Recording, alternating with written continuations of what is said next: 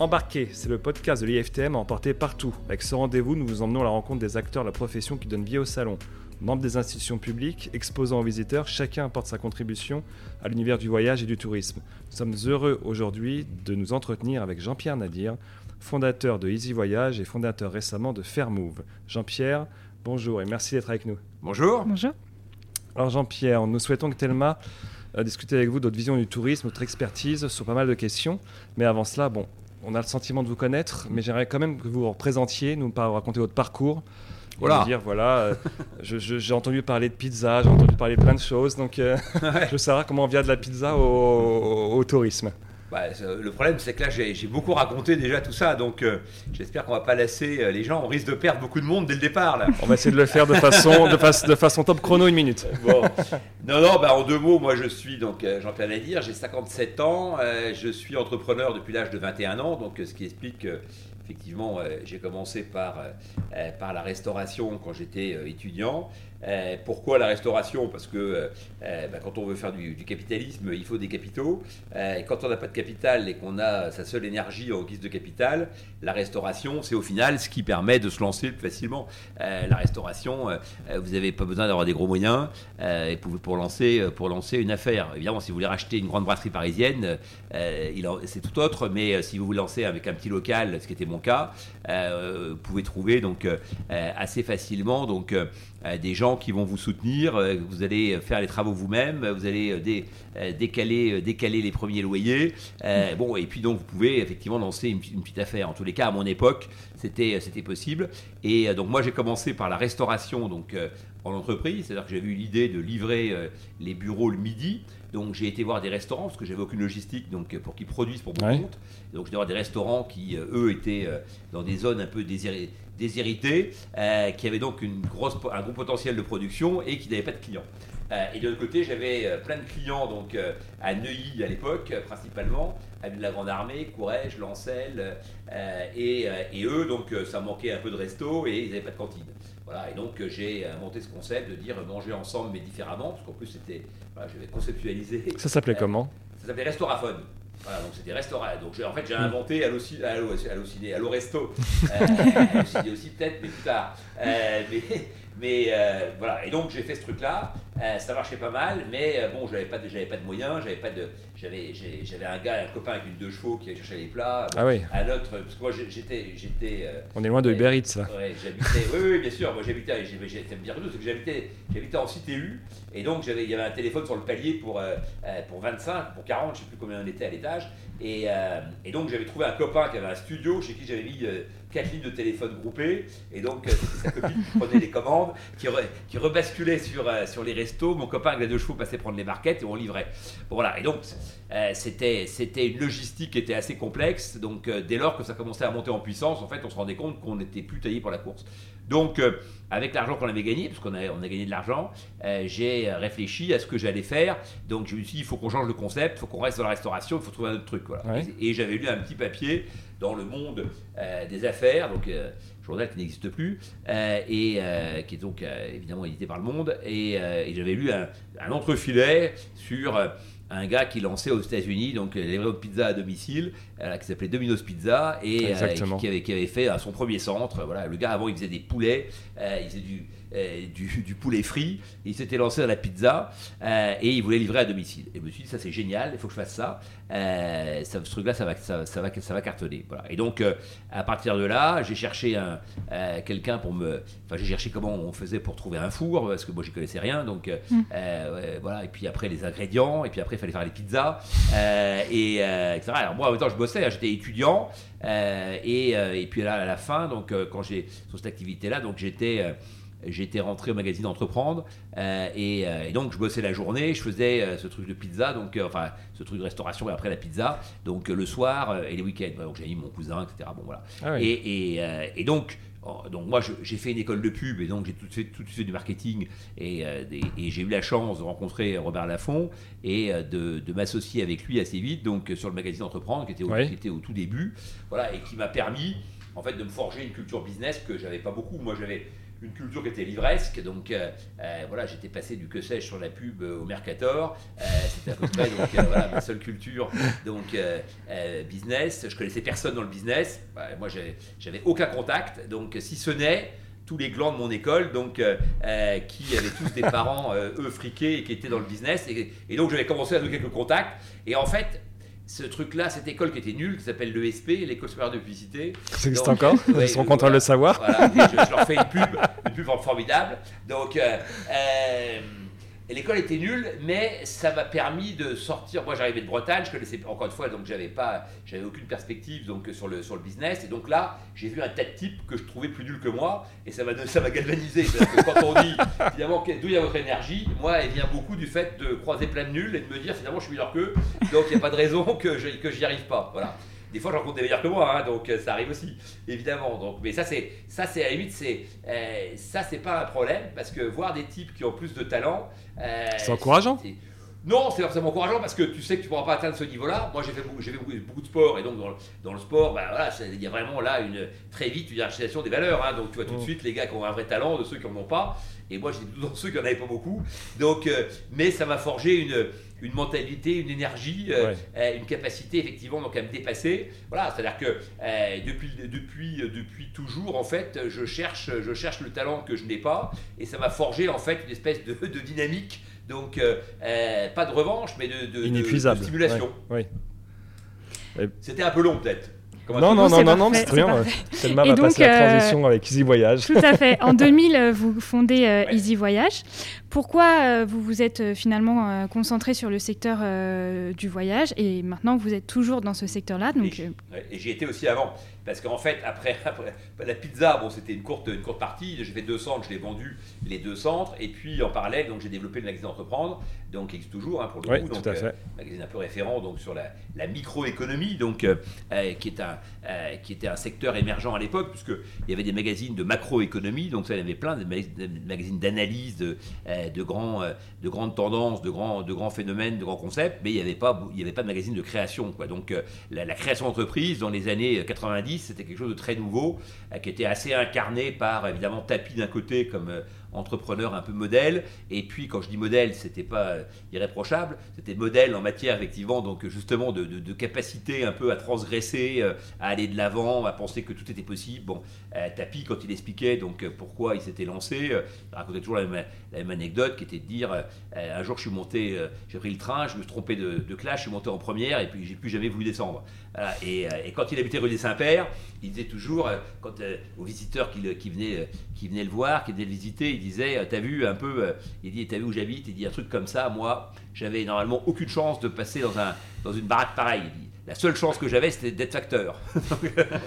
et donc, le gars, lui, c'était toujours effectivement. Donc, euh, quand, on a, quand on a la volonté, euh, on finit effectivement par y arriver. Et puis de l'autre côté, il y avait Sulitzer qui, avait commencé, qui écrivait ses bouquins de western financier, bon, et qui euh, effectivement a, sans doute contribué à créer toute une dynamique d'entrepreneurs. Et donc, entreprendre, il y avait d'autres magazines, il y avait Tertiel, il y avait l'entreprise, donc il y avait Défi, il y avait un tas de magazines qui, ont, qui ont tous fleuri à peu près en même temps et qui ont qui ont permis d'être une vitrine sur ce monde d'entrepreneuriat, donc euh, qui euh, commençait donc un peu à, fasciner, puisque pendant très longtemps, en fait, euh, l'entreprise c'était quelque chose qui se transmettait de, père en fils, donc où, où de temps en temps les managers, mais enfin les LBO, ça n'existait même pas, donc c'était le début des LBO. Donc, donc là, c'était vraiment le début en fait où des gens partis de rien arrivaient effectivement donc à faire un bout de chemin. Mm. on ne sait pas s'ils arrivaient très loin, mais dans tous les cas, ils arrivaient à, faire un, bout de chemin. Alors, comment on arrive au tourisme alors? Comment? Comment on arrive au tourisme alors? Eh ben, La presse, en fait, entreprendre, donc euh, c'est de la presse. Au bout de deux ans, donc, euh, euh, on a eu un gros succès, donc j'ai vendu mes actions et je me suis lancé tout seul donc sur un magazine de voyage. Comment je suis arrivé au voyage? En fait, très simplement. J'ai été contacté par les gens de VSD qui à l'époque voulaient racheter un magazine d'aventure. Donc ils m'ont proposé de racheter ce magazine avec eux. Et puis finalement j'ai considérait que l'aventure c'était pas très intéressant euh, parce que c'était des sujets qui étaient, très chers à réaliser, il y avait très peu d'annonceurs Et donc je me suis orienté donc vers le voyage. Je me suis dit, mais tiens, il y a un marché là à côté, périphérique, marché du voyage, où finalement il n'y a rien. Et donc il y avait, quand je dis rien, c'est qu'il y avait des magazines, de- des magazines d'évasion, type Géo, qui à l'époque était euh, évidemment une, euh, une- un, phénomène de l'édition française, puisque ça vendait, euh, moi je me rappelle des, des- des scores de, de- de vente de Géo, hein, ça, ça, ça tutoyait le million d'exemplaires. Donc euh, Mm. c'était. euh, On a tous eu un géo chez soi. Ouais, chez ils- soi. Ils avaient des OGD à 850 000 exemplaires. Aujourd'hui, quand, ils- quand ils en vendent 35 000, ils font le tour du périph' en klaxonnant. Donc, euh, euh, l'époque, a bien changé. Donc, euh, mais c'est voilà. Donc, c'était évidemment la lucarne sur le monde. Les gens qui effectivement donc voyageaient pas. Donc, il y avait vraiment deux types de lecteurs ceux qui voyageaient pas et qui voyageaient de chez eux. Donc, avec cette lucarne sur le monde qui était Géo, donc qui était un dérivé un peu de National Geographic. Et Oui. puis euh, de l'autre côté, donc euh, il y avait des gens qui voyageaient et qui achetaient ce magazine parce qu'il y avait de belles photos, qui se projetaient un peu dans les destinations, en fait, et puis qui voyaient des photos qu'eux ne savaient pas faire. Donc, euh, puisque photographe à l'époque c'était un métier, Oui. tous les couillons savent faire des photos. Il suffit de voir Facebook et Instagram, mais à, à l'époque euh, euh, c'était un, métier d'ailleurs qui, qui- qui- qui était très très valorisé. hein. donc euh, euh, les, les- les grands photographes gagnaient beaucoup d'argent. Donc les grands photographes de voyage. D'ailleurs moi je- j'ai eu une agence photo après, donc j'avais plein de Ah oui photographes. Aussi Oui, oui, parce que quand j'ai lancé mon magazine de voyage, donc Voyager, donc je lance Voyager Magazine, donc en me disant, voilà, il y a 400 tours opérateurs en France, à l'époque 440, donc euh, euh, il y a, euh, il y a euh, 150 destinations euh, euh, touristiques, euh, il y a tous les départements euh, français, Mm. euh, etc. Et donc il y a, il y, a, il y, a, il y, a, il y, a, il y a- il y a un potentiel très important, euh, et il y a personne finalement qui fait la jonction entre tout ça, c'est-à-dire où, on peut aller, à quelle saison, dans quelles conditions, quels sont les produits, et qui vend ces, produits. Donc je me suis dit, ça c'est génial, puisque je vais faire des fiches pratiques, etc. Et puis derrière, donc j'aurai des annonceurs. Quoi. Euh, mécaniquement, euh, il y avait un marché, d'annonceurs. Et donc je me suis lancé tout seul. Donc euh, j'ai pris un bureau à Place Clichy. j'ai fait venir un, copain qui était avec moi en cinquième, parce que je me rappelais qu'il faisait des bonnes rédactions. J'ai pris une copine qui était bonne en orthographe. J'ai dit, toi tu feras correctrice. bon, et puis un copain que j'avais à l'école de pub, ça m'a au moins servi à ça. Donc qui était bon en maquette. Et je lui ai dit, bah, toi tu feras les maquettes du journal. Alors il m'a dit, mais moi j'ai jamais fait de journal de ma vie. Je lui ai dit, bah, c'est pas grave, tu, on va apprendre. C'est, moi j'ai bien fait des pizzas, tu sauras faire des maquettes. Donc, euh, et voilà, et on est, on est parti, une équipe de pieds nickelés, mais on a fait, euh, on a fait un premier numéro à 20 000 exemplaires, donc euh, en kiosque, et puis après on a fait 22 ou 23 000, on a fait 20 28 000 au numéro 3, c'était un numéro double juillet-août, et puis après, alors par contre, donc ça s'est un peu écroulé parce que euh, le 2 août 90, donc là on est en 90, et donc Oui. le 2 août 90, Saddam Hussein va faire un tour, va faire un peu de tourisme au Koweït, et donc euh, là c'est la guerre du Golfe, et évidemment il n'y a plus de touristes, il n'y a plus d'avions, euh, il n'y a Mm. plus, il y a plus, il y a plus de marché du voyage, quoi. Et Oui, donc, oui. euh, Là, on a 2-3 mois quand même très compliqués. Alors, comme on était une petite équipe, qu'on se payait pas ou quasiment pas, etc. Donc, euh, forcément, c'était euh, euh, bon. On pouvait tenir, hein, on pouvait tenir un peu, mais clairement, donc, on était quand même dans une phase difficile. C'est là que j'ai fait une couverture, donc sans voyage, sans risque, qui m'a permis de, qui a été ma première. Ma première intervention euh, média, donc je suis passé euh, sur France 3 et ça nous a permis de, là ça, ça a donné un bon coup de boost euh, au canard. Et puis après on a commencé à développer les abonnés. Et puis on a eu des annonceurs. Et puis voilà. Et puis et puis voilà. alors de, de, de voyager j'ai fait euh, partir. Donc voyager c'était 100 destinations différentes par numéro certaines sur deux lignes hein, parce qu'il y avait une promo euh, on Mm. avait un cahier la bourse des voyages. Bon euh, et donc certaines sur, sur deux lignes d'autres sur 20 pages puisqu'on avait deux grands thèmes une ville et un pays dans chaque euh, enfin une destination dans chaque numéro qui, qui, qui d'ailleurs donc euh, effectivement euh, servait à la couve. Euh, et, euh, et donc ensuite j'ai fait partir. Donc là c'était 116 pages sur une destination. Voilà, et puis après, donc là que j'ai créé l'agence photo Visa, je vendais mes reportages dans 40 pays, j'avais je sais pas, 150 photographes. Ah oui. Donc euh, ouais, j'avais une très grosse agence, euh, parce que en plus j'en ai racheté d'autres que j'ai fédérés, donc au fur et à mesure. Et puis euh, après, j'ai fait cuisine du bout du monde, en me disant, mais quand les gens reviennent, finalement, ils prolongent par la, par la restauration, donc cuisine du bout du monde. Voilà. Mais Et- chaque idée s'est concrétisée en entreprise en fait. Oui, oui, parce que euh, comme j'en ai pas beaucoup, donc euh, j'essaye de, les- de optimiser au maximum.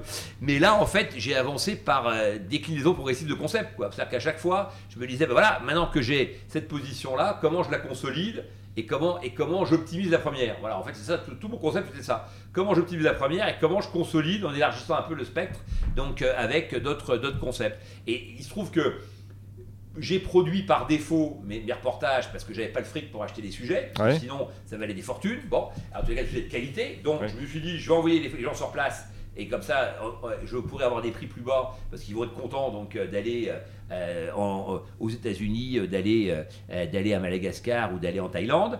Donc je montais les opérations de tourisme, donc j'avais une logistique quasi assurée et, et peu onéreuse. Et, j'envoyais un journaliste, un photographe systématiquement, donc 15 euh, jours euh, euh, sur place. Et donc au retour, bah, le photographe, donc je lui payais moins cher les photos parce que c'est moi qui avais tout financé. Mhm, mhm. et en échange de quoi, donc je lui proposais de les distribuer donc sur d'autres acteurs, notamment à l'époque il y avait un très gros marché des tours opérateurs, donc des brochures. Donc ils faisaient tous des brochures. Alors aujourd'hui certains en font encore, et ça a un peu disparu. plus rare. Mais à l'époque c'était Nouvelle Frontière, c'était les gens qui ah faisaient la queue le, le, ah jour d'ouverture de distribution de, de, la brochure. Donc c'était, c'était, euh, le Club Med, c'était pareil. Bon, euh, et, évidemment, donc il y avait un tas de belles brochures du type Voyageurs du Monde déjà à l'époque. Donc, mais les maisons de la Chine. Enfin bon, il y avait, il y avait un tas d'acteurs des terres, terres d'aventure. On, attendait les brochures pour voyager. Moi, je me rappelle étant petit, on avait ces catalogues et on choisissait par saison sur la brochure. Topresa, donc, donc l'ancêtre donc de l'IFTM, donc est, est, un endroit où on, distribuait ces brochures. Quoi. Les gens imprimaient jusqu'à la veille. Des fois, c'était pas encore sec. Donc euh, ils mettaient dans les camionnettes pour euh, amener au salon, donc euh, parce qu'il fallait présenter donc les, brochures. Il y avait deux, deux, deux, deux brochures chaque année, donc deux saisons.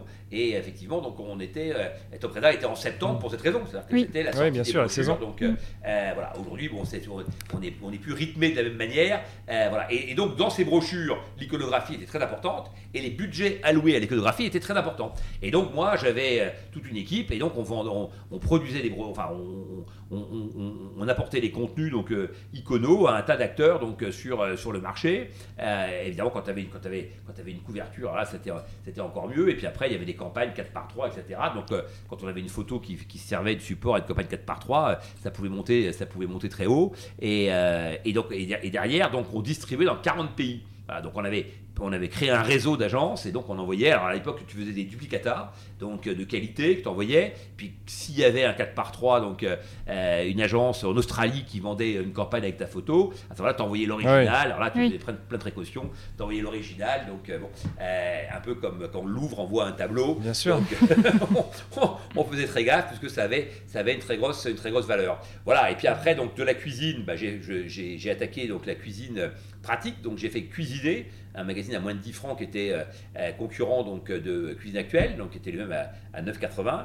Donc euh, j'ai fait des hors-séries, dont certains, j'ai un hors-série chocolat qui doit être un des recordman de, de l'édition française. J'ai fait 440 000 exemplaires à 20 francs. j'ai fait, après ça, j'ai fait un magazine de sport et un magazine sur la mer, mer et océan, qui avait vocation à être un peu le géo de la mer. Voilà.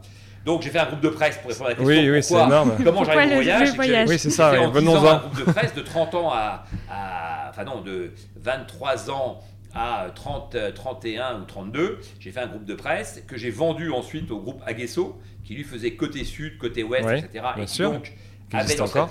Comment? Qui existe encore oui, bien sûr, ouais. le existe encore, et qui dans sa dimension donc euh, euh, pratique en fait, donc euh, tendait vers la cuisine, quoi, la décoration, bah, sa dimension pratique, c'est beaucoup effectivement ça se passe en mmh. cuisine, donc et dans sa dimension voyage, évasion rêve, bah, c'était c'était évidemment le voyage, donc avec toute la partie notamment donc ethnique, donc décoration ethnique, etc. Donc on voit que des salons comme effectivement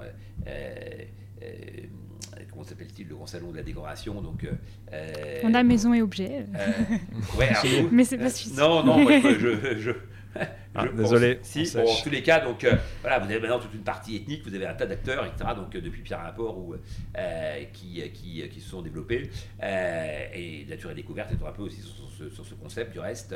voilà. donc toujours est-il que j'avais ce groupe de presse que j'ai cédé et donc là, je, je, me retrouve en 99 avec un savoir-faire en matière de contenu, euh, des connaissances dans différents, dans différents secteurs, donc, euh, mais deux secteurs vraiment où j'ai où j'ai un vrai réseau. Donc le voyage d'un côté, puisque j'ai fait aussi le magazine de Corsair, j'ai fait le mhm. magazine du Club Méditerranée. Donc euh, voilà, j'ai créé ce magazine du Club Méditerranée. Donc Gilbert Trigado souhaitait faire un magazine depuis, depuis très longtemps. Il ne savait pas trop comment faire, il ne savait pas comment le financer.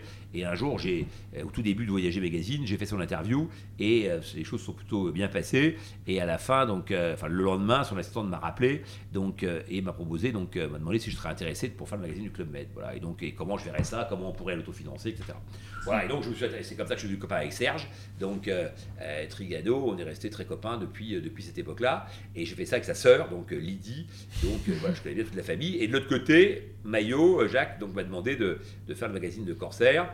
Euh, voilà. Et donc j'étais proche des deux plus gros tours opérateurs français, donc mm. euh, Nouvelle Frontière et, le Club Méditerranée. Et donc, au bout de dix ans, euh, je me suis dit, bon voilà, qu'est-ce que je sais faire, qu'est-ce que je connais, où je peux être bon, et, qu'est-ce qui va se passer. Un bilan de compétences avant l'heure Ouais, je, je, je, ouais, bilan de compétences, effectivement, donc dans une logique de, de d'anticipation avec des, grands phénomènes à venir, quoi, en me disant, voilà, j'ai un peu d'argent, j'ai un peu de compétences, qu'est-ce que, vers quoi je peux aller?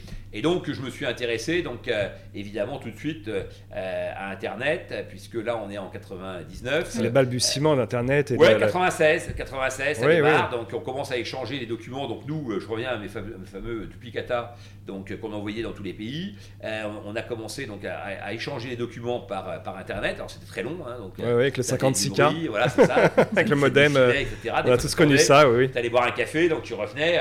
Et, et, la première fois où j'ai un souvenir très précis, c'est que à la mort de Cousteau, donc on avait préparé un numéro de mer et océan et euh, il nous manquait un, document et on l'a récupéré dans la nuit des États-Unis. Donc on a, on a bouclé dans la nuit. Bon et on a, on a, on est parti à l'imprimerie le matin avec les, les, films sous le bras et euh, voilà, c'est la première fois en fait que je voyais donc euh, l'intérêt de, pouvoir télécharger comme ça aussi vite, donc euh, même si ça avait été très long, mais c'était quand même très rapide par rapport euh, à Chronopost, euh, et, on récupérait, donc voilà, on a récupéré ce document et on a pu publier une belle double page d'entrée de, de, de, mer Océan grâce effectivement donc grâce à, Internet. Et donc je me suis dit ce truc là ça va tout changer quoi. Donc voilà, moi j'étais copain aussi, j'avais sympathisé avec Roland Coutas qui euh, avait sa boîte en coproduction, qui commençait à réfléchir, qui, avait fait, qui, voulait faire un moteur de vol, mais il avait fait un truc qui marchait, qui, qui, était ni fait ni à faire, qui marchait pas, euh, mais il avait exposé à Top Reza pour présenter un truc donc euh, qui fonctionnait pas. Il y avait un seul truc, il y avait New York, quand tu faisais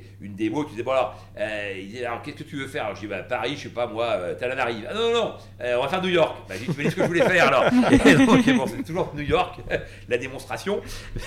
et son truc marchait pas, mais il, il avait, il avait compris qu'il y avait il y avait un, euh, il y avait un avenir, donc euh, voilà, que les choses allaient, euh, allaient, s'accélérer. Et donc, il a fait Travel Price.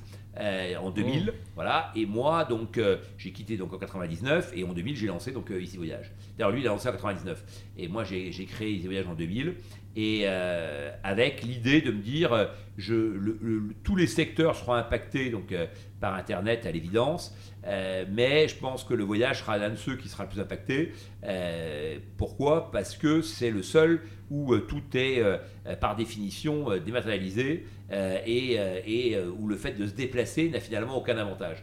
Dans le commerce traditionnel, quand tu te déplaces, il y a plein, la plupart des secteurs, tu as un avantage. Si tu veux acheter un chemisier, tu peux l'acheter sur Internet, mais si tu te déplaces, tu peux hmm. l'essayer. Ça a quand même un avantage. Alors, on peut te l'envoyer, tu l'essayes, si tu es pas ta taille, tu le renvoies, etc. Ok, tout ça c'est de la, manipulation, c'est super chiant. Si tu te déplaces dans la boutique, tu peux essayer le chemisier que tu avais, avais, repéré, mais en plus tu peux en voir d'autres, et puis tu peux prendre l'autre taille parce que tu dis, bah tiens, celui-là il est un peu petit, donc hop, tu essayes celui qui est à côté. Je, vais digresser du coup dans ce que ça veut, est-ce que ça veut dire par analogie que les agences de voyage traditionnelles, pour entrer dans le dur de l'analyse et de l'expertise de, ce podcast, euh, elles ont encore un avenir selon vous Est-ce que l'agence qui a sa boutique euh, pignon sur rue, face à, des, euh, de la digitalisation des acteurs qui aujourd'hui sont innovants. Ça, c'est la question qu'on se pose depuis, si tu veux, qu'on pose depuis 20 ans. Bah, puis encore plus depuis la crise Covid, où aujourd'hui, les coûts fixes euh, imposent à peut-être à se poser beaucoup de questions. En, 2000, en 2000, tu poses ces questions-là se poser. Alors après 2000, il y a eu le, 11 septembre, donc pendant deux ans, ça n'a passé. Et puis à partir de 2003-2004, les agences en ligne ont commencé à prendre le lead. Et, et donc là, on a commencé à avoir cette question en permanence de dire est-ce que les agences de voyage ont effectivement donc un, ont un avenir. vous diriez quoi aujourd'hui une agence qui veut créer, qui, veut ouvrir, qui dit je veux ouvrir une boutique sur rue, vous direz non, c'est une connerie? Ou alors non, je vais sur Internet et euh, euh, aujourd'hui? c'est censé être manichéen, mais en gros. Non, voilà, il faut jamais être définitif parce qu'il y, y, a 50, enfin, il, y a, 50 possibilités. Regardez, qui est aujourd'hui le pape du voyage en France? C'est Habitbol, un gars qui sait même pas servir d'une souris. Donc, euh, et, euh, Il appréciera au passage qui aussi. A découvert, qui a découvert Internet. On va devoir euh, s'excuser après ce podcast, je crois quand même. voilà. Juste. Habitbol, c'est un bon pote. Donc On je pense, que- mentions. je pense qu'il sera le premier à reconnaître qu'effectivement, donc Internet n'est pas sa qualité première. Euh, et pourtant, c'est bien lui, effectivement, donc, qui euh, a eu la plus grosse, euh, la- la- le plus gros développement. Oui, avec le réseau, Qui a oui. créé un groupe, effectivement, donc aujourd'hui qui est, qui est incontournable et qui gagne plus d'argent aujourd'hui qu'il n'en gagnait hier. Donc, euh, si Ouais, on répond euh, faites, faites, faites, faites, de, faites des ventes en ligne, bah, on va se rendre compte que bon, le, le, euh, effectivement, et en tout cas le modèle euh, Habitbol explique effectivement, donc, enfin, démontre un peu le contraire. Donc euh, sur le groupe, sur, le, sur, leur, groupe, la part du online donc, représente euh, peut-être je sais pas, 10-15%, donc grand maximum effectivement donc, euh, des ventes si on intègre ces lectures dans, cette, dans cette galaxie. Idem, si vous prenez Voyageurs du Monde, Internet leur sert donc à capter du client qui derrière effectivement donc va être va être opéré par des vendeurs donc à la carte et donc la digitalisation elle est elle est qu'à moitié donc euh, euh, dans cette euh, dans cet écosystème. Donc en fait il y a aujourd'hui ple- plein de modèles, il y a plein d'acteurs qui se dé- qui arrivent à se développer donc sur des modèles sur des modèles euh, traditionnels. Ce qu'il y a de certain, c'est que ce ne sont pas les modèles d'avenir. C'est-à-dire que si euh, l'idée est de dire c'est quoi la vision pour les 20 ans qui viennent, C'est ça, oui. euh, il est évident que ouais. quartier n'est pas, n'est pas un modèle d'avenir pour une pour telle qu'elle est construite aujourd'hui et pour une raison extrêmement simple qui est encore une fois ce que j'expliquais c'est-à-dire que Oui, C'est un message dur que vous Quelle est- adressez à tous Non, ces non, mais professionnels question- qui, qui aujourd'hui, ont une boutique et qui se posent cette non, question. non, non, la question qu'il faut se poser est très simple c'est quel est quel avantage le client a à se déplacer? Voilà c'est la seule question qui vaille Bien sûr. si le client, quand vous achetez une voiture, donc vous pouvez aller sur Internet, vous pouvez changer les couleurs, de la- vous pouvez mettre toutes les couleurs que vous voulez de la voiture, vous pouvez changer les jantes, vous pouvez mettre le volant que vous voulez, On le achète sur de bord, Internet même, etc. Vous pouvez tuner tout ce que vous voulez. Bon, si vous vous déplacez dans la concession, L'avantage que vous avez quand même, c'est que vous montez dans la voiture et vous la touchez, comme ces gars-là, vous pouvez la caresser. Donc, euh, et, euh, et, vous- et si- et- et en général, si le gars est bon vendeur, vous pouvez aller faire un tour avec. Bon, Mm. bah, ça change quand même l'expérience d'acheter une voiture, on a fait un tour avec, d'une voiture donc euh, qu'on a acheté sur Internet, donc en ayant juste vu des photos.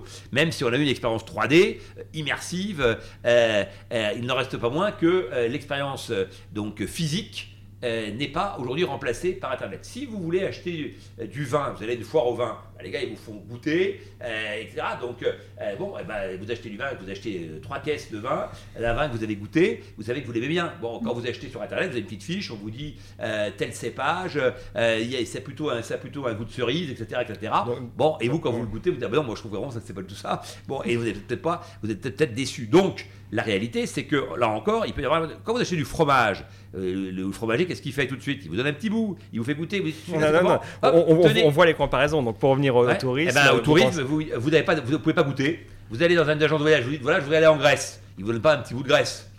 oui. Ils vous montrent des photos. Il n'y a pas les odeurs de la Grèce. Ben, sur Internet aussi. Ouais, ouais, et sur ouais, Internet, il y en a beaucoup plus. Et en plus, ces glands, comme ils n'ont même pas effectivement de double écran. donc on a la réponse. Aujourd'hui, aujourd'hui, vous avez un seul écran. Les gens, ils sont encore, quand vous passez dans les agences, vous voyez, chez Carrefour et compagnie, c'est, c'est, c'est- moi j'appelle ça des agences torticolis. Les gens, ils sont comme ça, le gars, il tourne un peu l'écran, et vous avez un couple C'est vrai. comme ça en train de regarder, et il lui dit, vous avez vu là, la piscine, etc.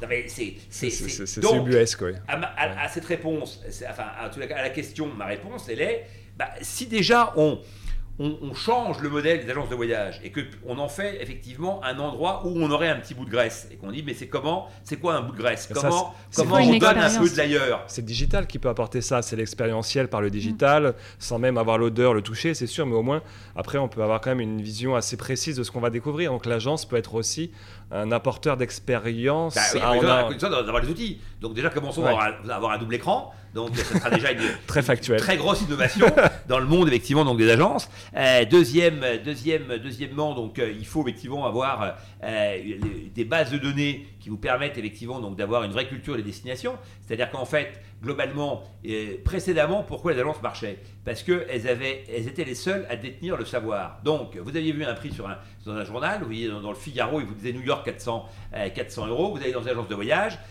et, et vous disiez bah, bah, j'ai vu qu'il y avait New York à 400 euros. La jeune femme, parce qu'en général c'est que des femmes, avait un écran devant elle, donc avec un gros truc qui dépassait, vous étiez de côté, vous voyez, rien, elle tapait comme ça, elle se grattait le crâne, et elle disait, oula, c'est plutôt 600, il reste deux places, qu'est-ce qu'on fait? Le gars, il disait, bah, euh, on les prend. il n'avait strictement, voilà. Maintenant, le gars, il a des comparateurs de prix dans tous les sens. Il, voit les prix, effectivement, donc évoluer euh, en, temps, réel. Euh, il a tous les outils, y compris pour avoir des notifications, des alertes, etc. Donc, tout ce qu'on voudra. Et, donc, et, et, de l'autre côté, pour les hôtels, il y a évidemment donc tout le, tout, tout, tout, tout, le formidable, effectivement, donc levier de la vie. Bon, qui fait qu'il y a de l'info partout, il y a ouais, des blogs, il y a des trucs, ça. Et donc, le gars, il rentre dans l'agence. S'il s'est intéressé à la Grèce 5 minutes, il, est, il, va être plus calé que la jeune femme qui est en face, qui elle peut pas connaître toutes les destinations et avoir un niveau de performance donc euh, sur toutes les destinations. Donc qu'est-ce qu'elle doit faire? Elle doit pas effectivement donc avoir toutes les infos. Elle doit être meilleure que le gars pour surfer sur Internet. Voilà. Quand il vous dit j'ai vu sur TripAdvisor, etc. Vous dites attendez TripAdvisor, regardez si on regarde sur Marrakech, paf, regardez, les, les 20 premiers, c'est des riades. Voilà. Donc, y a, donc vous n'avez pas expliqué que l'avis de ses clients, effectivement, donc, est supérieur à l'avis d'un pro, puisque quelque part, le Royal Mansour, où le, euh, va, arriver, donc, euh, va arriver en 25e position, parce que lui, le Royal ils sont tous dotés pareil, sur 5, le gars qui va, qui va dans un hôtel de, de, de qualité, si il demande une bouteille d'eau à température et qu'il ne l'a pas, eh ben, il considère que c'est un scandale, il met 3. Mm. Le gars qui s'est payé un petit riad, si Awisha elle est sympatoche et lui offre le thé à la menthe et trois pâtisseries, il dit ah oh, c'était formidable et il met 5. Et donc on compare des torchons et des serviettes. Et donc là, moi, si j'étais agent de voyage, je commence par expliquer ça, je commence par valoriser mon expertise. Et, et, et cette expertise, je l'adosse à des bases de données. Voyageurs du Monde investit chaque année euh, plus d'un million d'euros dans, dans, dans, en, en, contenu, en base de données, pour que ces vendeurs puissent effectivement donc utiliser de l'information. Oui, donc il y a quand même une valeur ajoutée. Il y a quand même une valeur ajoutée. non, coup. il y a pas quand même. Il ouais. peut y avoir une valeur ajoutée. Ouais. Et c'est comme ça qu'on peut s'en sortir. Et donc c'est pour ça que les réseaux sont très importants parce que l'agence de quartier ne peut pas investir. Non, c'est ça, effectivement. Et, donc, le réseau doit faire ça pour son compte et mettre à disposition de ces agences les outils qui lui permettront d'afficher de manière crédible hein, euh, et réelle un niveau de savoir supérieur à celui du client. Quand vous allez chez le médecin, ouais. il y a des gens qui, vous, qui arrivent chez le médecin et qui disent Ah, je crois que j'ai une angine. Le type, est-ce que le médecin, il l'écoute? Il l'écoute pas, il s'en fout. Il lui dit, bon, déshabillez-vous. Voilà, et, et, et, il prend, il, il prend le pouls, etc. Et à la fin, il lui dit, il lui dit ce qu'il a. Voilà, et il s'en fout de savoir que le gars pense qu'il a une angine. Voilà.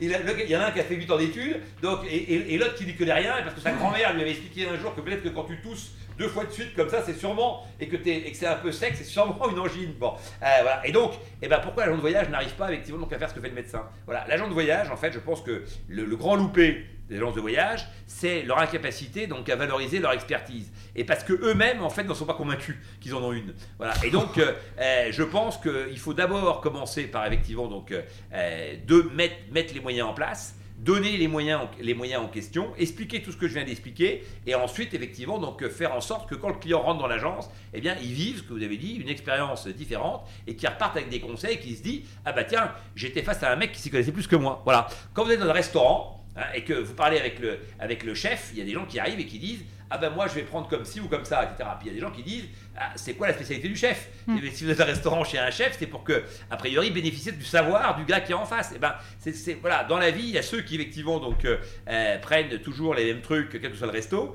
et ceux qui effectivement essayent donc de suivre euh, les qualités, enfin suivre effectivement les conseils de l'expert, du spécialiste. Voilà. Et donc je pense que le, les campagnes de pub qui ont été faites par les EDV, etc. Donc euh, il y a de l'idée, il y a cette idée-là sous-jacente permanente. Mais moi, ce que je pense, c'est qu'il faudrait maintenant mettre à disposition les moyens pour pouvoir effectivement donc lutter. Parce que quelqu'un, par exemple, qui saurait servir très bien de TripAdvisor, eh ben, c'est un métier, ça à la limite, parce que le gars, il sait tout de suite où est chercher l'information, il jongle avec, il vous montre les trucs, etc. Et vous dites, ah, c'était magnifique, en une demi-heure, j'ai, il m'a fait un tour complet de toutes les possibilités, et je suis reparti de là, etc. Mais, voilà. mais il y a de nombreux acteurs aujourd'hui, d'influenceurs d'ailleurs, ou d'acteurs qui, qui, promettent justement cette, cette, connaissance en allant la pomper sur Internet, et mmh. concurrence de façon peut-être déloyale des agences qui, elles, n'ont pas, non, non, non, pas cette façon de fonctionner. Donc, sans, sans refaire toute la question, parce qu'on doit avancer sur d'autres thématiques, les, mais, mais, mais, gagne, mais, gagne le combat, gagne le combat le meilleur, celui qui est le meilleur. Je veux dire que les influenceurs, ils se sont fait, une, ils se sont fait effectivement, donc, euh, euh, une, une, pignon sur rue. Alors dans le voyage, c'est moins vrai. Hein, donc oui, oui. il y a un secteur sur lequel pour l'instant. On, on, le voit, il y a beaucoup d'influenceurs qui est pauvre, d'expertise. la plupart des influenceurs, donc. Certains mutent et deviennent agences de voyage parce qu'ils ont compris que leur business d'influenceur a une limite et aujourd'hui deviennent des pros du tourisme. Ils ne pas vendre des voyages puisqu'il faut une licence. Non, bien sûr. mais, mais, mais, ils vendent des opérations de marketing, etc. Donc ils en vivent très bien. Pourquoi? Parce qu'effectivement, donc ils ont fait de vrais, de vrais médias, mais ceux qui effectivement donc ont ce niveau d'expertise, encore une fois dans le voyage, donc le plus connu, c'est Bruno Maltor, comme chacun sait. Il sera notre, il sera notre micro la semaine prochaine. Bravo. Mais Maltor, il, a 340 000 followers. Quand effectivement donc la moindre nana de, qui est partie vivre à Dubaï, donc et qui vend du rouge à lèvres, donc on, a, on, a, 3 millions.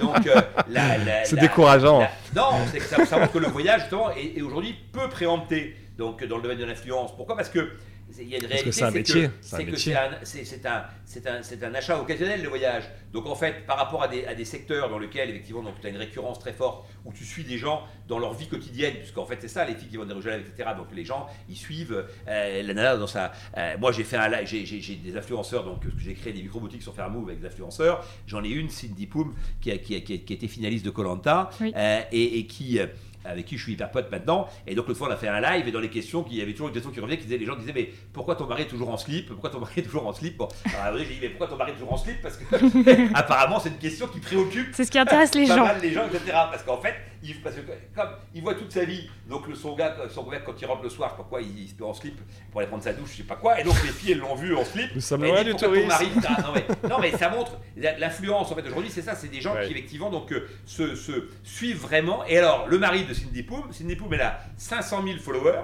et son mari, il en a 50 000. Et les 50 000 followers de son mari, c'est des gens non, mais qui suivent, qui veulent voir c'est que fait le mari de Sidney Poum. Voilà, donc euh, voilà, ils sont vraiment plongés dans la vie. Ça. Donc dans le voyage, il n'y a pas ce degré d'intimité. Par exemple, l'influenceur le, historique du voyage, c'est Alex Viseo. Il a arrêté Alex, donc euh, alors que c'était un gars qui était, il avait tout pour lui. Il était beau gosse, il parlait bien, euh, il, a, il, a, il faisait des bons, des bons reportages. voilà, mais ça n'a jamais été assez lucratif et donc il a fini. Il avait 40 000 ou 50 000 followers et il a dû, il a dû arrêter. Une, après, une des plus connues, c'est Little Gypsy. Pareil, 40 50 000. Donc on est vraiment sur les petites communauté par rapport effectivement donc, aux très gros influenceurs. Moi j'ai émis euh, LTR, donc une productrice, réalisatrice, donc euh, ex-mannequin, etc. Enfin, ou d'ailleurs peut-être mannequin, il faut pas dire ex-mannequin, c'est méchant. Donc, euh, et elle a un million cent, quoi. Et donc quand elle poste des trucs, tout de suite, nous, Fairmove, on existe donc depuis 9 mois, on a déjà 36 000 donc, followers sur, sur Instagram. On est le cinquième site de voyage français, grâce à tous ces trucs. Grâce aux campagnes d'influence aussi. Avec, les influenceurs, bien sûr. Alors nous, c'est pas des campagnes, on a, on a créé des micro-boutiques. C'est-à-dire que moi, je considère que le, défaut de l'influence ou de l'influenceur, c'est qu'il poste pour, pour la Grèce et qu'un jour après, ou même le lendemain, il poste pour l'Irlande. Bon, euh, et il dit l'Irlande c'est formidable, et, euh, et euh, la veille il disait la Grèce, qu'est-ce que c'est beau. Bon, très bien. Alors on dirait, on peut, on peut aimer les deux. Enfin, le, le, le, troisième jour, donc c'est encore notre destination, et donc il y a un moment donné, évidemment, donc c'est compliqué de, de, considérer qu'il est en osmose totale avec les messages qui passent, puisque ils sont sponsorisés et que en fonction du sponsor, donc ils changent le discours. Donc moi, ce que j'ai fait, c'est que j'ai créé donc des micro boutiques dans Fairmove, c'est-à-dire que je laisse la possibilité à l'influenceur de choisir les produits qu'il veut mettre dans sa boutique. Mhm. Donc, euh, si moi, sur son Fermou, actuellement, on a 3000 et quelques produits, et bon, il peut en sélectionner 300. Il dit ces 300 hôtels-là, c'est ceux que j'aime bien. Il met, un, il met un petit commentaire personnel sur les hôtels qu'il aime bien, en disant bah, cet hôtel, j'y suis allé à Londres, c'était top pour telle ou telle raison, parfait.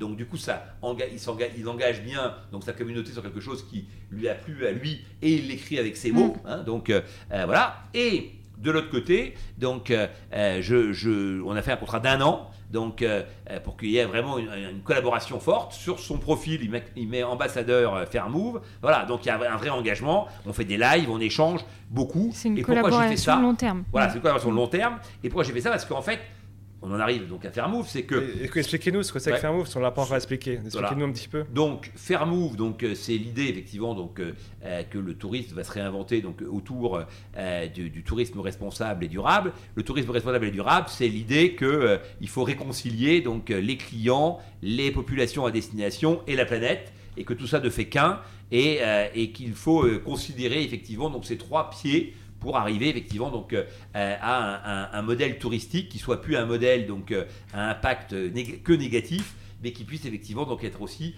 euh, à impact, positif. et, donc, moi, je, pars du principe que tout le débat sur effectivement donc faut-il prendre l'avion, faut-il continuer à voyager, etc. en fait est très intéressant, mais il ne peut pas être, on ne peut pas considérer uniquement la problématique écologique et nier totalement la problématique humaine.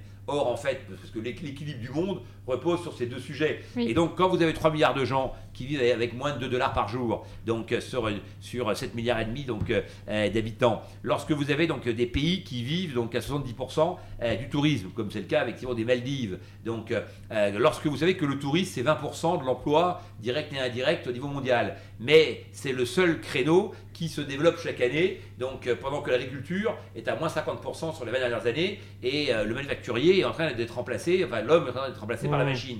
Donc là, on voit bien que euh, l'ère du loisir vers laquelle on va n'a d'intérêt que si elle profite à tout le monde, et notamment à ceux qui vont y contribuer. Donc les populations locales, qui ont longtemps effectivement été euh, donc, euh, une variable d'ajustement dans le tourisme industriel, doit être au cœur maintenant des enjeux. Donc, et quand on parle de fixer l'eau sur leur sol, ben, encore faut-il effectivement quelque chose à leur faire Si chaque année, vous avez 20 000 étudiants qui sortent des, des facs de Dakar, pour un exemple au hasard, donc, euh, si l'objectif, si le, seul, la seule ambition de ces, de, ces, de ces 20 000 euh, étudiants, ces 20 000 jeunes pleins d'énergie, c'est de regarder l'Atlantique et de se dire comment le traverser à la nage donc pour finir à Porte de la Villette dans une de Quechua, et eh ben, le monde ne pourra pas fonctionner, c'est évident. Donc ces gens-là qui sont les plus courageux, les plus motivés, qui sont en plus cultivés, donc euh, peuvent, pourraient, feraient de formidables effectivement donc acteurs du tourisme sénégalais. Donc si demain on développe le tourisme au Sénégal, eh ben on va à la fois trouver de l'emploi aux gens qui vont être directement liés aux hôtels, bon, mais aussi on va créer des écosystèmes gagnants parce que le tourisme durable, ça va être d'avoir 80% de production locale, donc on va redonner de l'argent à des producteurs locaux pour produire donc euh, des produits donc qu'on ne trouvait plus en quantité suffisante. On va redonner du goût à la destination, donc on va redonner à l'ailleurs le goût de l'ailleurs. Donc alors que pendant 30 ans on a fait l'inverse, on a mis les mêmes pains au chocolat, les mêmes croissants, les mêmes produits partout. Donc là, les, enfin, parfois même le, on retrouvait le petit, les petits beurres présidents donc en plastique. donc voilà, donc maintenant on refait du vrac, on refait du local, on refait de l'authentique et la permaculture ou le bio ou la reforesterie, c'est 6 emplois par hectare, d'accord Quand l'industriel, un gars avec un John Deere fait 200 hectares tout seul. Donc la réalité, c'est qu'en plus là, on va retrouver des écosystèmes où on va donner de la dignité humaine à plein de gens et on recrée des chaînes gagnantes. Et évidemment, on supprime le plastique, etc., etc. Et donc voilà. Et donc ça, ça c'est le tourisme qui euh, euh, responsable. peut avoir pignon sur rue. C'est le tourisme qui va, qui, va, qui, va, qui va continuer à se développer. Et c'est même, et c'est même plus que ça, c'est peut-être un des leviers de réinvention de l'humanité. C'est-à-dire que euh, d'un côté, on a des gens qui disent que le tourisme c'est le problème. Pour moi, le tourisme c'est la solution. Alors, Thelma, oui, on a une question justement sur ce point, sur le tourisme de masse. Oui, justement, comment est-ce que euh, on accompagne l'industrie pour euh, sortir du tourisme de masse? Parce que ce que vous dites, c'est la vision que vous vous prenez, mais concrètement, comment on fait pour euh, éventuellement accompagner des destinations qui avant vivaient du tourisme de masse et qui là, peut-être avec la crise, ont vu qu'il y avait d'autres modèles possibles Il y a des villes qui étaient sinistrées. On avait des villes comme Venise, on avait des villes comme Florence, on avait des villes. À cause du tourisme de masse. Exactement, comme Barcelone, oui, même les. Mais le tourisme de masse, c'est quoi? Alors déjà, comment on la définition du tourisme de masse? Pour moi, le, pour le tourisme de masse alors, on a, toujours un débat là-dessus, donc avec euh, mon ami euh, Jean-François Rial, qui a peut-être déjà fait le podcast ou qui sera amené à le faire. Pas encore. Euh, qui, n'a pas répondu à la sollicitation. C'est une invitation, s'il nous écoute. Il va finir par revenir. Donc, lui, il part du principe qu'il y a une différence au tourisme de masse et tourisme populaire. Pour moi, le tourisme de masse, c'est un tourisme populaire qui a réussi. C'est-à-dire que pendant 30 ans. C'est un tourisme accessible financièrement. on a expliqué pendant 30 ans qu'il fallait démocratiser le tourisme. Oui, c'est ça. Et vous y avez participé aussi, peut-être. Bien sûr, j'ai largement participé, mais beaucoup moins que d'autres. C'est-à-dire que le, le, pape de ça, c'était Jacques Maillot. Donc, on mettait des avions, on baissait toujours les prix et on permettait au plus grand nombre de voyager. Et, donc, et c'était une mission noble. Et puis d'un seul coup, c'est devenu effectivement donc euh, euh, une mission de pollueur, donc et, et, et, de, et, de, et, de, et de dégradation des, des, des, destinations.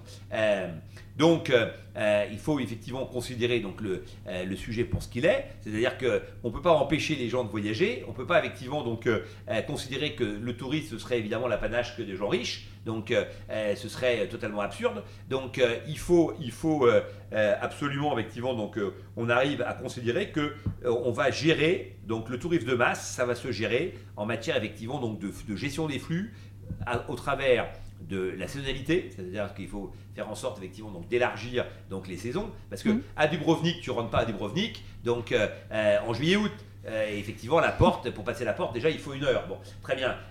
et quand tu es à l'intérieur, tout le monde joue des coudes, etc. Et donc, tu ne profites pas du tout de la destination. Mm. si tu vas en octobre, donc là, tu es tranquille. Hein. et si tu vas en avril, tu es tranquille aussi. Donc, il y a plein de moments dans l'année où, en fait, effectivement, donc, on, on pourrait réguler les flux. Alors, les gens vont dire, ah oui, mais c'est quand même l'été que c'est le mieux Bah oui et non, parce qu'en fait l'été fait quand même très chaud, et donc il y a des périodes de l'année qui sont beaucoup plus agréables. donc, après, il y a une question, il y a une, question de chiffre d'affaires aussi des acteurs de tourisme. Non, après il y a une question effectivement donc, d'enfants. C'est-à-dire qu'évidemment l'été, donc c'est les enfants. Mais aujourd'hui il y a quand même tout un, tout un pan de l'industrie touristique donc, qui est lié aux seniors. Hein, il suffit de voir les agents de voyage, quand on dit qu'elles ont bien résisté, elles ont bien résisté, mais sur un public qui euh, euh, lui aussi a résisté. C'est-à-dire qu'il est âgé, donc, euh, et chaque année, effectivement, on se demande si on les, si on les, reverra.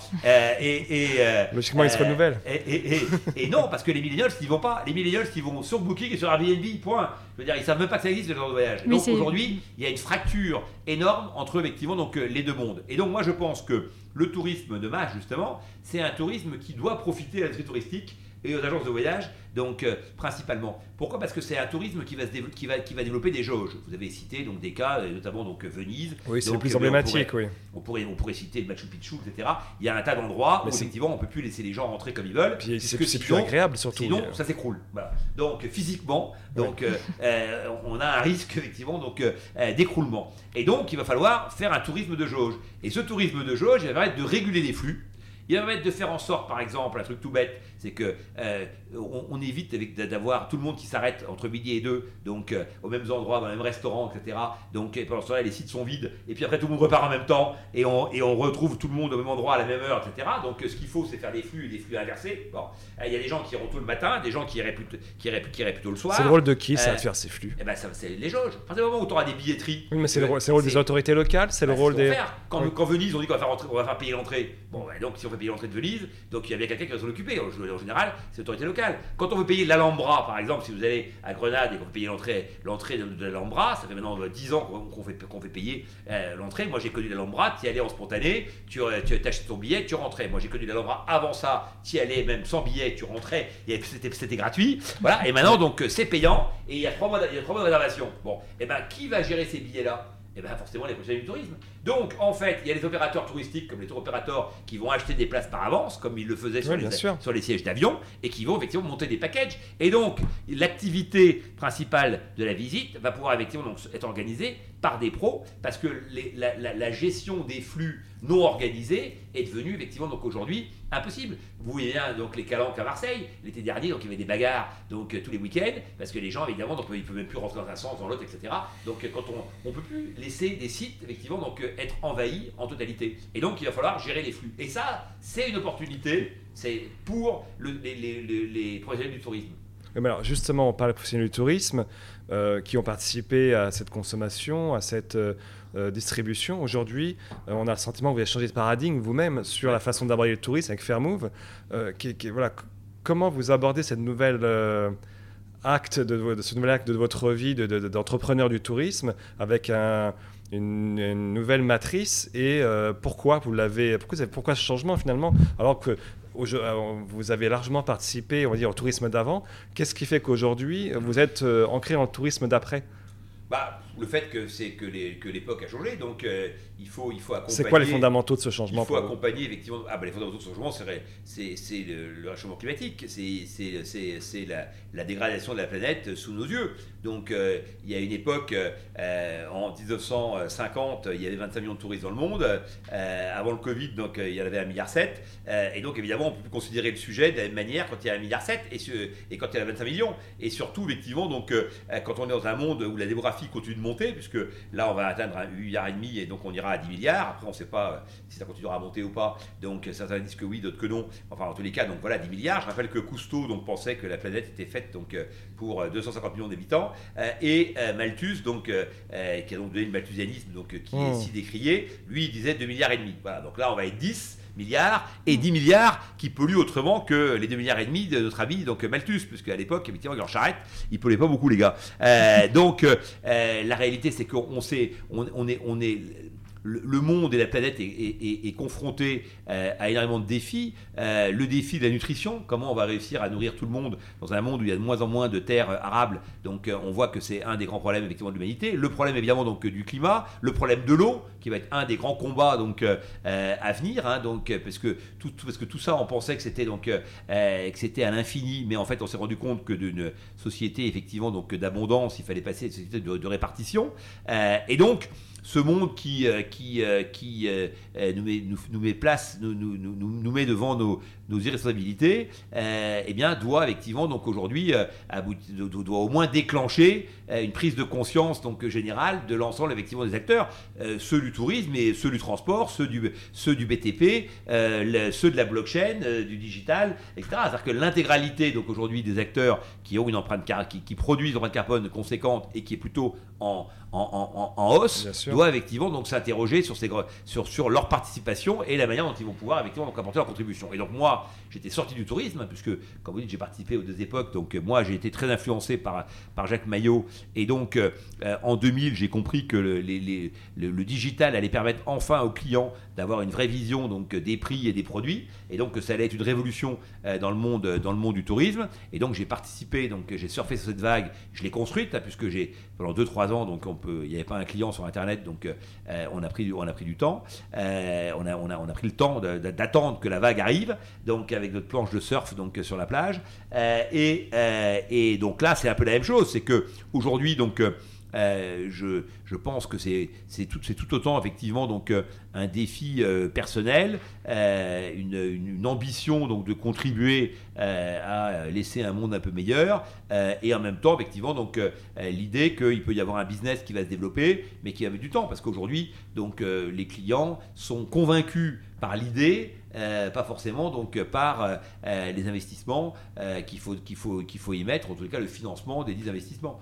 Même si à terme, le tourisme responsable, pour moi, sera moins onéreux, hein, parce qu'on dit toujours que c'est plus cher. Oui. Ah oui, moi je pense que ce sera moins onéreux parce que. Parce qu'aujourd'hui, c'est un peu le contraire qu'on a. C'est-à-dire que le tourisme durable est accessible à une classe de population il faut investir au départ. Mais si, mais si vous avez des produits locaux, vous les payez moins cher que les produits d'importation. Vous savez qu'aujourd'hui, un produit fait en moyenne 3000 km pour arriver dans votre assiette. Bon, ben, si vous avez un produit qui en a fait 40, bah, en général, il coûte moins cher que le produit qui en a fait 3000. Hein. Donc, euh, euh, deuxièmement, si vous avez des produits de saison, ça coûte moins cher donc, euh, que, d'acheter des produits à l'autre bout du monde, donc des kiwis ou des mangues ou des, ou des, ou des avocats. oui, ça coûte moins cher, oui et non, ça coûte, ça coûte moins cher sur l'enchaînement de la chaîne, mais pour le, pour le consommateur final, le, le, paradoxe veut qu'acheter à 40 km coûte plus cher facialement que d'acheter sa banane en kilo au centre commercial de, de Guadeloupe. Donc, sans faire de de Guadeloupe Ou de Guadeloupe ou n'importe où. C'est que la, chaîne du voyage, oui, euh, industrialisée, rend le produit moins cher que le produit à proximité. Bah oui, non, parce que globalement, effectivement, donc il faut bien les produire. Donc il y a pas de donc qu'est-ce qui fait la, production? Puisqu'on a dit que c'était euh, principalement la variable humaine. Donc les, coûts salariaux des pays donc occidentaux sont bien plus importants, effectivement. Donc, euh, donc ce qui coûte moins cher, c'est si vous comparez des produits bio avec effectivement donc des produits industriels, donc euh, produits en, grande quantité. Donc mais ce qui va, ce qui va et à, base effectivement donc de, de, de désherbants qui seront de moins en moins effectivement donc autorisés. Et donc la réalité, c'est que en fait les produits, euh, les produits locaux donc, euh, euh, vont, auront un coût qui sera, qui sera, qui sera moins élevé, hein, parce que en plus, ce qui va se passer, c'est qu'il va y avoir de plus en plus de taxes écologiques, et que donc le transport va être énormément taxé, parce que très clairement, effectivement, donc l'enjeu de demain, ça va être, ça va être de taxer donc les dégâts que vous, vous financiez, les dégâts que vous avez causés. Donc aujourd'hui, donc 50% de l'empreinte carbone de la France, 50%, hein, 48% précisément, l'empreinte carbone de la France, c'est les 48%. donc, et ça c'est pareil dans le monde entier. Il y a des pays, c'est encore pire, parce qu'il y a des mm. pays qui importent tout. Voilà. Mm. Donc, euh, euh, donc la, la, la, la, réalité de ça, c'est qu'encore une fois, si on, on, reconsidère des productions locales, on redonne de l'emploi, on recrée effectivement des chaînes de valeur, on recrée, on, recrée du goût, et on va baisser effectivement donc les coûts. Si on traite l'eau, parce que c'est encore une fois, donc euh, dans les hôtels, moins de détergents, retraitement des eaux grises, pour arroser. On pourra arroser les cultures, donc d'à côté. Donc on paiera moins d'eau. Si on fait du photovoltaïque, bah, on ne paye plus le courant électrique ou de la géothermie. Donc vous avez le coût au départ des plaques, vous avez le coût au départ de la géothermie, mais après vous l'amortissez. Vous voyez un exemple concret. Qui, qui, faut qu'on vienne, après, il faut qu'on vienne au tourisme quand même et à. Oui. Bah, vous posez une question, je vous réponds. Oui, oui, allez-y. Si vous dites, vous dites, vous dites c'est plus cher, je dis c'est moins cher, non, c'est plus cher. Bah, je vous explique pourquoi c'est moins cher. Donc, euh, euh, si vous faites, donc, euh, vous prenez les 4x4 donc, dans les réserves. Donc, aujourd'hui, la 4x4, c'est 18 000 euros de fuel par an. Voilà. Donc, 18 000 euros de fuel par an. Si vous me passez ce 4x4 en électrique, ça coûte 35 000 euros de le passer en électrique. Donc, en 18 mois, vous avez amorti par donc le, la non-consommation de fuel, vous avez amorti effectivement votre kit de transformation. Et à la fin, vous avez bien donc un véhicule qui, au bout de la deuxième année, donc euh, vous allez économiser 18 000 euros. Vous allez avoir moins de pollution, parce qu'évidemment donc on est en électrique, vous allez avoir donc, enfin plus de pollution du tout déjà, vous allez avoir donc moins de bruit pour les animaux, moins de bruit pour les clients, ça, le, véhicule qui qui vrille plus, le plus agréable pour le conducteur. Bref, il n'y a que des atouts. Voilà. Et donc ça, le tourisme responsable, c'est l'addition de vertus.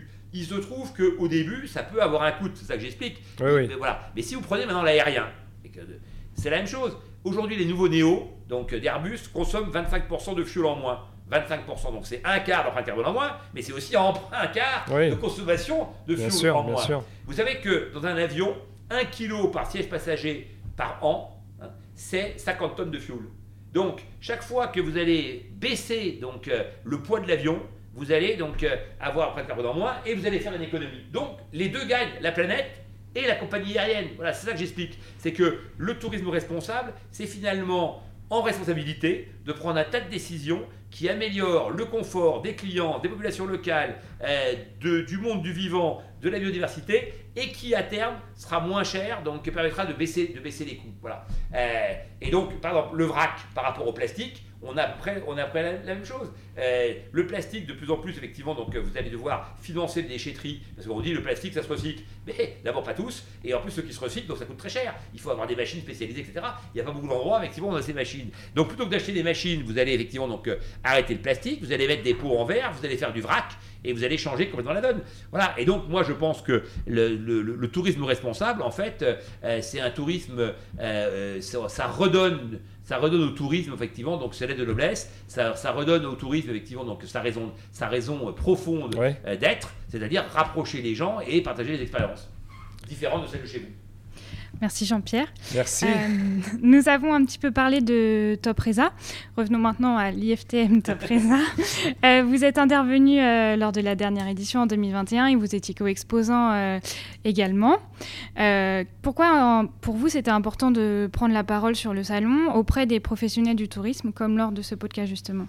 Bah, moi, je considère que quand on est dans une famille, donc il faut et qu'on a des, une vision et qu'on et qu'on a, qu'on a des, des, des, des, idées et que parfois même, effectivement, donc, euh, on a quelques injonctions, euh, eh bien, c'est important de les partager. Et donc, euh, ce salon, quelle que soit effectivement donc, la réalité commerciale donc euh, qui se traduit au travers du salon, puisqu'il y a eu différentes, il y a eu différentes époques. Donc, euh, euh, moi, je, je, je, trouve que le, le, plus important dans ce salon, donc, c'est le business interstand, c'est donc de réunir tous les gens qui s'intéressent au secteur en question, qui réfléchissent au secteur en question, et, et donc ça, ça, ça, ça, ça permet donc d'avoir sous la main donc tous les tous, les cerveaux, voilà, qui, qui, qui, qui, qui contribuent donc à l'évolution de ce secteur et donc, euh, prendre la parole, échanger, bah, c'est s'exposer, c'est euh, affirmer des choses, mais c'est aussi effectivement donc, euh, prendre des, prendre, euh, prendre des revers. Hein, donc, il y a pas, tout le monde n'est pas forcément d'accord avec vous. Donc, ce qui est important, c'est, c'est, de pouvoir, effectivement, donc, euh, et partager, exprimer euh, et, et, aussi, effectivement, donc, affiner. Bon, par exemple, les, les pays étrangers donc, qui sont présents, donc, il y a souvent pas mal, effectivement, donc, de, d'autorités donc, locales oui, des qui ministres, on peut, effectivement, donc, avoir des bons, des bons niveaux de discussion. et donc, en trois jours, vous avez quand même une petite vision du monde. Donc, vous pouvez faire votre, votre votre, votre, un, mini marché. Donc, euh, même si effectivement, donc euh, aujourd'hui, les outils modernes permettent de, de, de, le faire sans doute différemment, mais je trouve que dans, dans, le contact humain, dans la dynamique que ça crée, moi j'ai toujours aimé effectivement, donc euh, j'ai toujours aimé les salons. je pense qu'un un, un, un, bon salon, donc ça vous fait gagner, ça vous fait votre saison. Est-ce que vous avez une anecdote que vous n'avez pas encore partagée sur l'IFTM? Est-ce que vous avez un souvenir voilà, qui, qui, vous est propre? Ah bah, J'ai un très bon souvenir, c'est que la première fois que j'y suis allé, donc euh, euh, j'y suis allé en, la première fois en 90, et on m'a pas laissé rentrer. Donc, euh, ah oui. grave erreur. Et, donc j'ai cherché par tous les moyens à pouvoir pénétrer dans le salon, mais j'avoue que c'était bien ficelé. Donc, et puis à la fin, finalement, au bout de je sais pas combien de temps, 3-4 heures, donc on m'a fait un badge journaliste, mais pendant, il voulait absolument pas me le faire. Donc, considérant que j'avais pas de carte de presse, donc j'étais avec mon journal, etc. Il me dit, ah non, vous êtes venu pour, pour, rendre de la pub, donc vous devez payer, etc. C'était très cher à l'époque. Hein, donc euh, euh, Jean-François Alexandre, là, c'était, euh, il savait faire du business, le gars. Et, et donc voilà. Et donc j'ai fait quatre, donc j'ai été, j'ai été viré entre guillemets. Et puis après, donc j'ai, j'ai tenu le stand du CETO. Ah ouais? quand on a fait le, le, on a fait le, portail des tours opérateurs. Et donc c'est moi qui tenais le stand. Et donc donc j'étais allé avec Chikli, mais lui, ça va rien faire. Donc c'est moi qui me suis tapé, qui me suis d'avance. truc. Donc, euh, euh les le machin, je me rappelle, les, les, les, c'était, c'était tout un, tout un truc. Et puis, euh, et donc, on était dehors à l'époque, hein, c'était, à Deauville, on était dehors. Et puis, évidemment, bon, après, donc, le, les, grandes anecdotes ou les grands, les grands moments, les grands souvenirs, c'était toutes les, toutes les grandes fêtes qu'il y qu'il y avait à Deauville et qui faisaient que euh, c'était un, moment effectivement assez unique de, de, de, de, partage avec tous les acteurs du tourisme. Donc, c'est vrai que cet esprit-là est un peu, on a un peu perdu forcément donc à Paris. Hein, donc là, on est dans un dans un cadre, très, différent, beaucoup plus, beaucoup plus business. Bon, à Deauville, il y avait les deux, donc, euh, mais c'est sans doute effectivement dans une autre époque. Merci. Euh, nous avons une dernière euh, question qui est donc un petit peu plus légère. Quel est le souvenir kitsch que vous rapportez de vacances? Ouais, moi je rapporte pas, j'achète jamais rien donc au retour, au retour de, de vacances ou de voyage. Donc euh, donc je j'ai pas de réflexe d'achat donc euh, euh, particulier, j'ai pas de j'ai pas de j'ai pas de collection. voilà, j'ai par contre pas mal de souvenirs. Que des souvenirs. voilà, exactement. Jean-Pierre Nadir, merci beaucoup, un grand merci pour votre témoignage, votre présence aujourd'hui, pour nos échanges. J'invite tous nos auditeurs à partager ce podcast présenté par Thelma Puech et Thibaut Barra, réalisé sous le patronage de l'IFTM avec la contribution de l'agence Genjo. N'hésitez pas à vous abonner et rendez-vous au prochain épisode. Merci, merci Jean-Pierre. merci à vous.